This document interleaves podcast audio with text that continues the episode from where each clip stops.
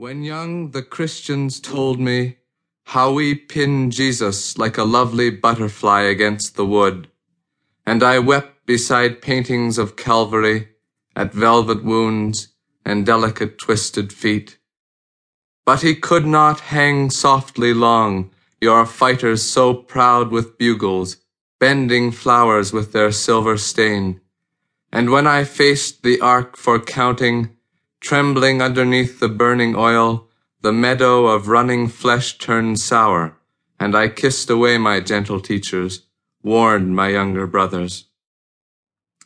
Among the young and turning great of the large nations, innocent of the spiked wish and the bright crusade, there I could sing my heathen tears between the somersaults and chestnut battles, Love the distant saint who fed his arm to flies, mourn the crushed ant, and despise the reason of the heel.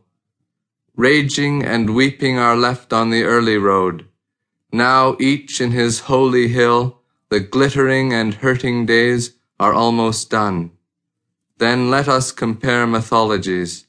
I have learned my elaborate lie of soaring crosses and poison thorns and how my fathers nailed him like a bat against a barn to greet the autumn and late hungry ravens as a hollow yellow sign. Beside the shepherd. Beside the shepherd dreams the beast of laying down with lions. The youth puts away his singing reed and strokes the consecrated flesh. Glory, glory, shouts the grass, shouts the brick, as from the cliff the gorgeous fallen sun rolls slowly on the promised city. Naked running through the mansion, the boy with news of the Messiah forgets the message for his father, enjoying the marble against his feet. Well, finally it has happened, imagines someone in another house staring one more minute out his window before waking up his wife. Poem I heard of a man who says words so beautifully that if he only speaks their name, women give themselves to him.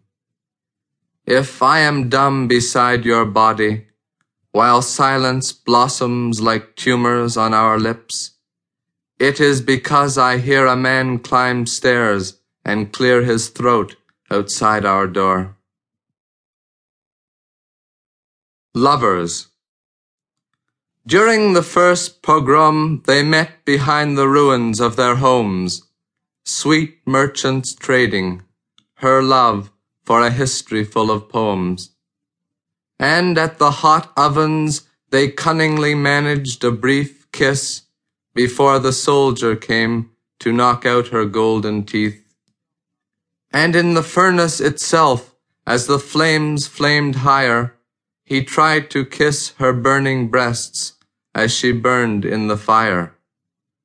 Later, he often wondered, was their barter completed, while men around him plundered and knew he had been cheated?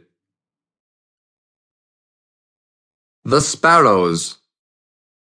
Catching winter in their carved nostrils, the traitor birds have deserted us, leaving only the dullest brown sparrows for spring negotiations.